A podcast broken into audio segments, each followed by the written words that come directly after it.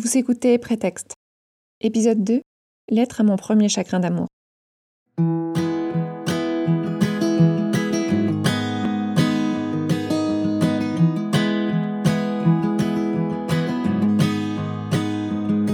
Je suis Marion Krieger et je n'ai pas aimé beaucoup de personnes dans ma vie. Je suis farouche, introvertie et je ne donne pas facilement ma confiance. Mais quand je la donne, quand j'aime, c'est pleinement, inconditionnellement et pour toujours. Je suis persuadée qu'il est important de dire aux gens qu'on aime qu'on les aime, parce que c'est la plus belle chose à entendre, non? Et il y a un garçon à qui je n'ai jamais dit je t'aime, alors que je l'ai aimé des années durant. Nous sommes perdus de vue et je ne peux pas réécrire l'histoire. Mais s'il m'écoutait, maintenant, je lui dirais ceci.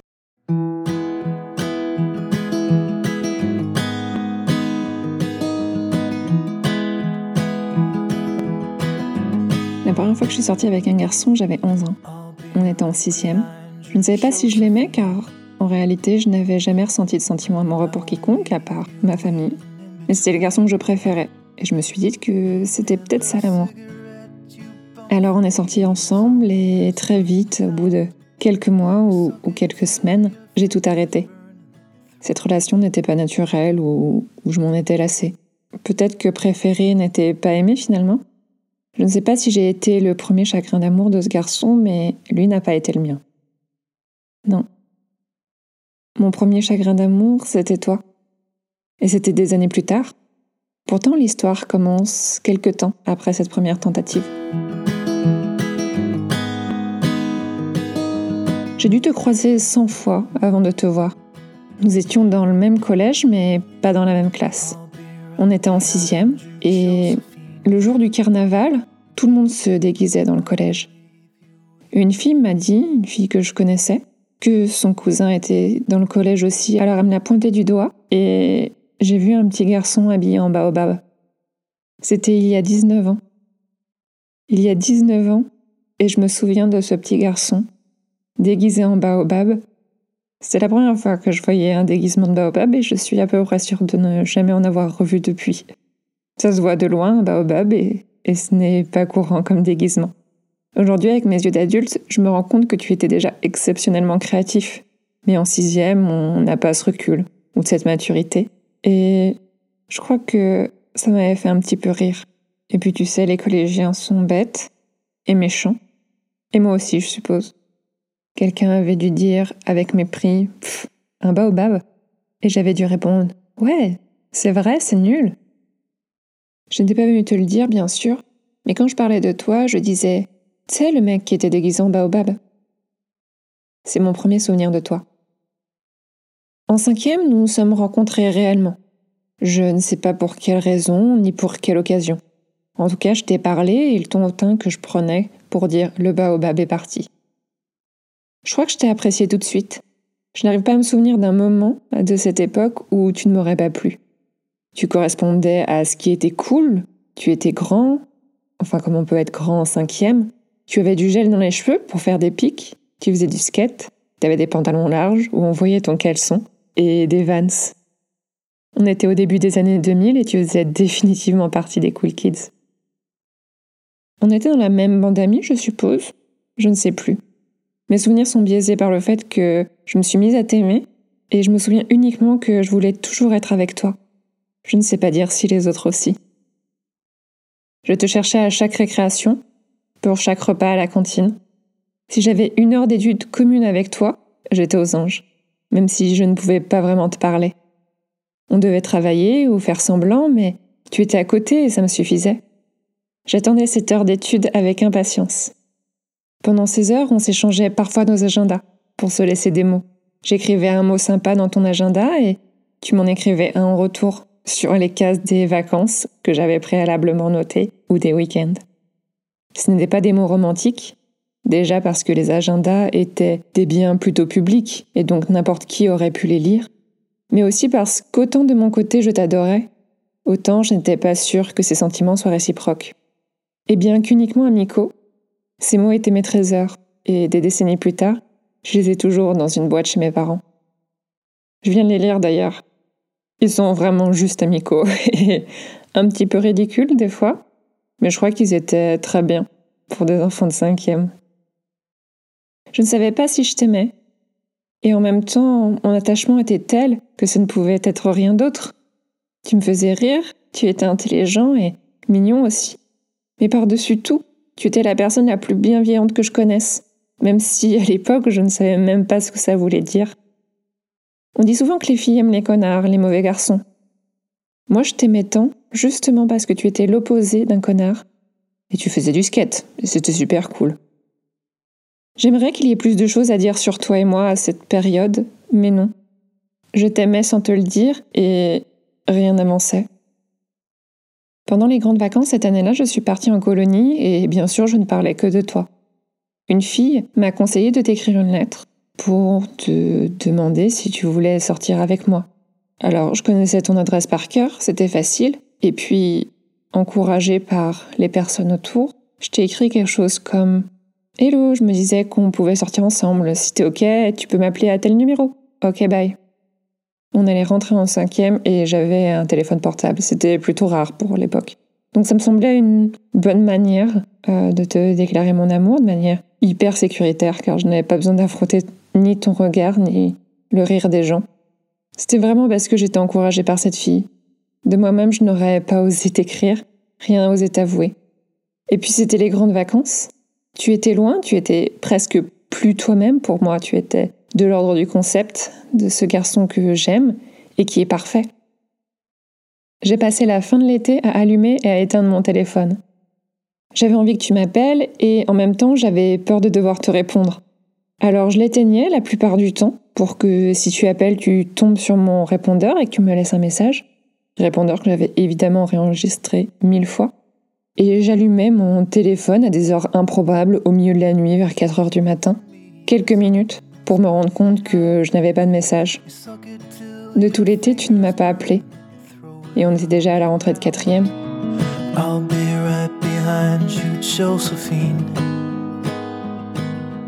Even after everything we've seen. In this sterile room with blinding lights and faces pointing down.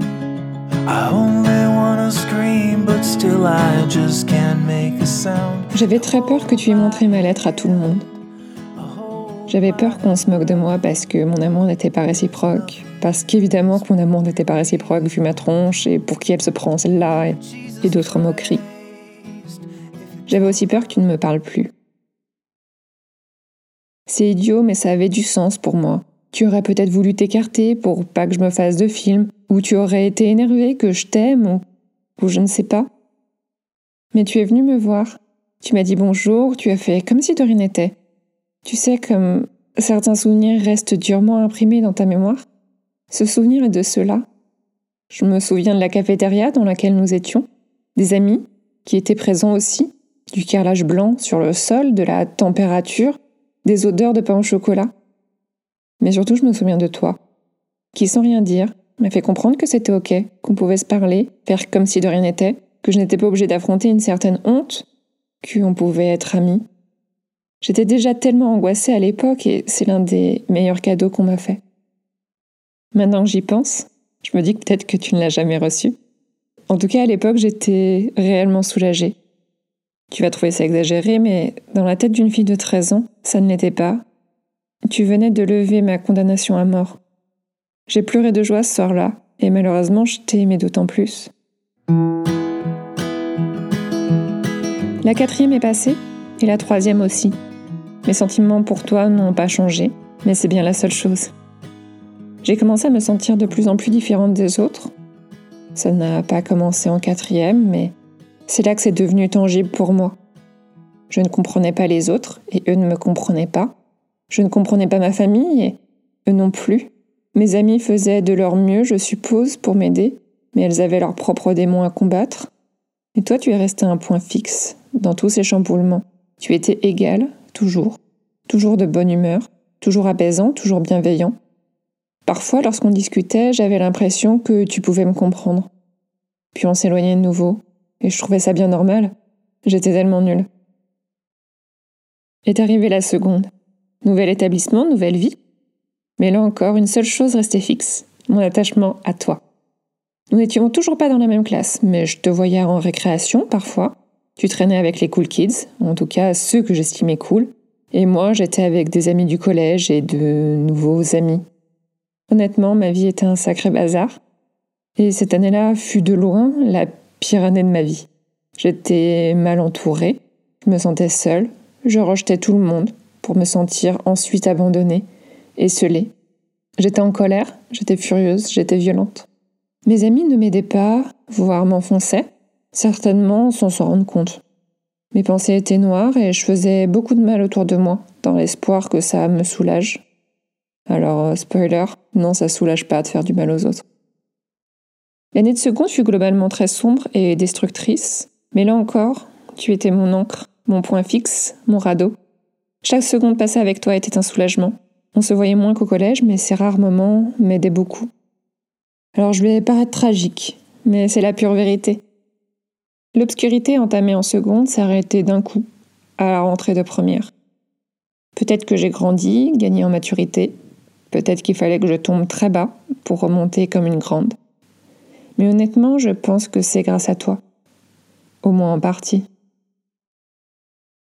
En première comme en terminale d'ailleurs, nous avons été dans la même classe et officiellement dans la même bande.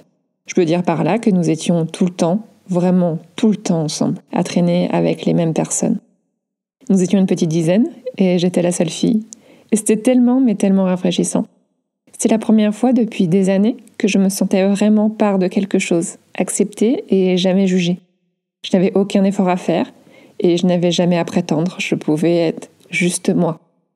Il y avait une bienveillance exceptionnelle dans cette bande et je ne pense pas me tromper en pensant que tu étais le moteur de ce climat. Les autres garçons étaient et ils sont encore exceptionnels. Ils ont été de réels amis sur qui je pouvais compter. Chaque jour de cours, de première et de terminale ont été merveilleux grâce à vous tous. Mais toi, tu as toujours eu une place particulière. Tu rayonnais encore et sans le vouloir, tu pouvais tous les éclipser. Je ne voyais que toi, mais je n'étais pas la seule.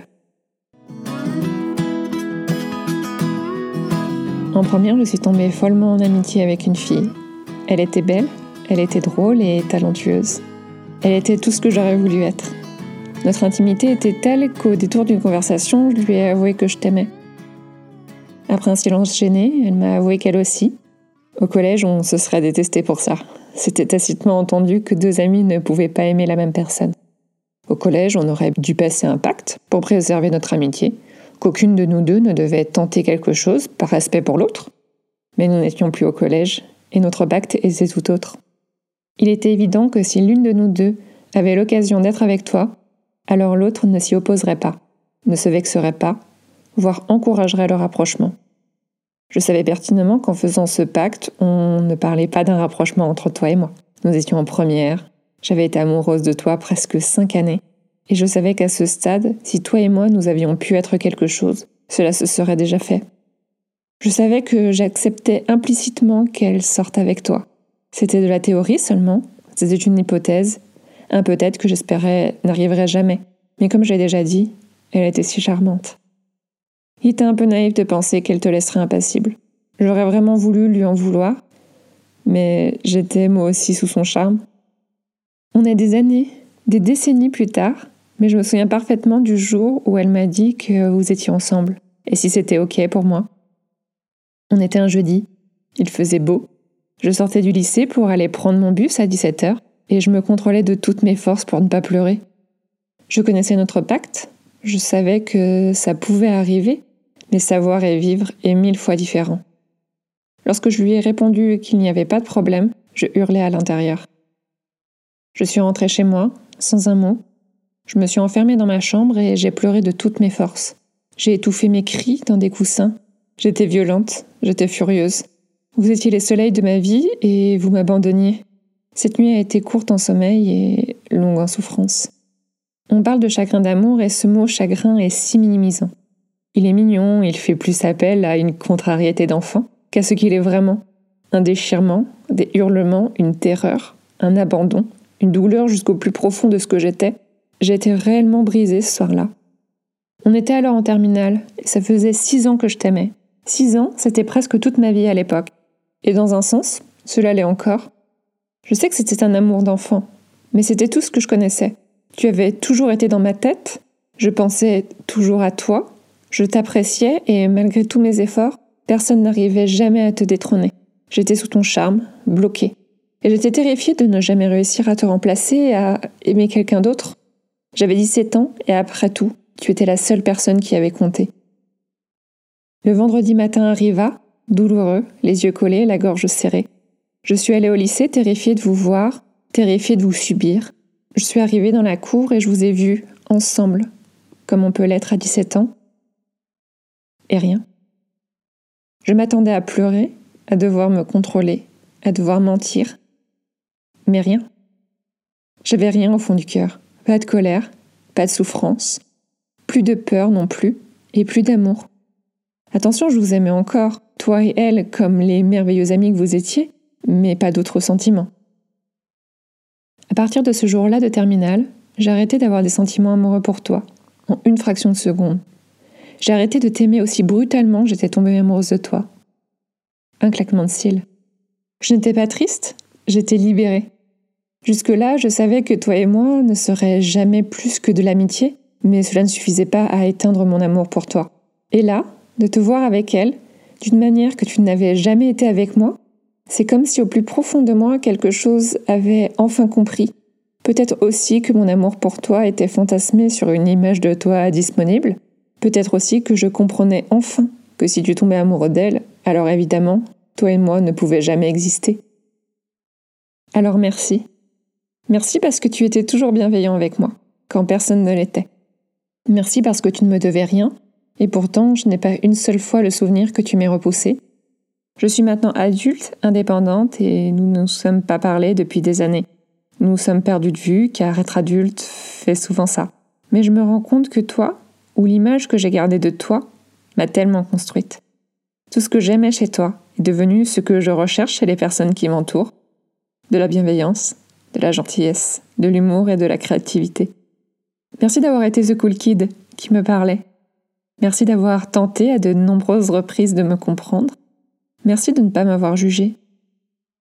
Je t'ai dit tout ça car on dit que le collège est horrible, que l'adolescence est toujours une période atroce, qu'on se sent nul, idiot, moche, inutile. Et c'était vrai pour moi. Mais quand je pense à toi, tout ça ne s'applique pas. Je n'ai que des bons souvenirs.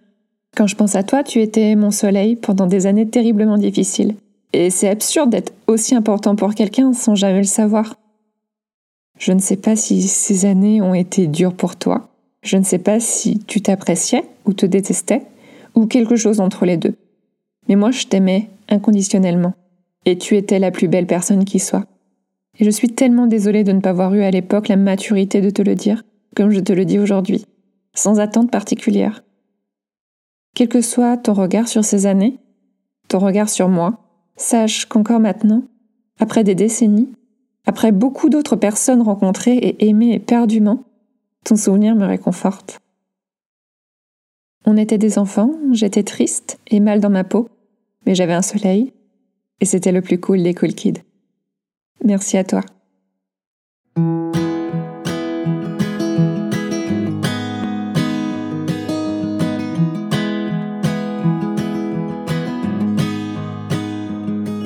Et vous?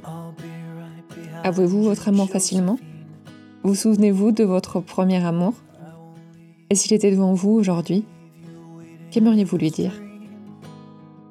Merci d'avoir écouté ce podcast jusqu'au bout. Si cet épisode vous a plu, n'hésitez pas à le partager sur les réseaux sociaux et à en discuter autour de vous. C'était Marion Krieger pour Prétexte. À bientôt.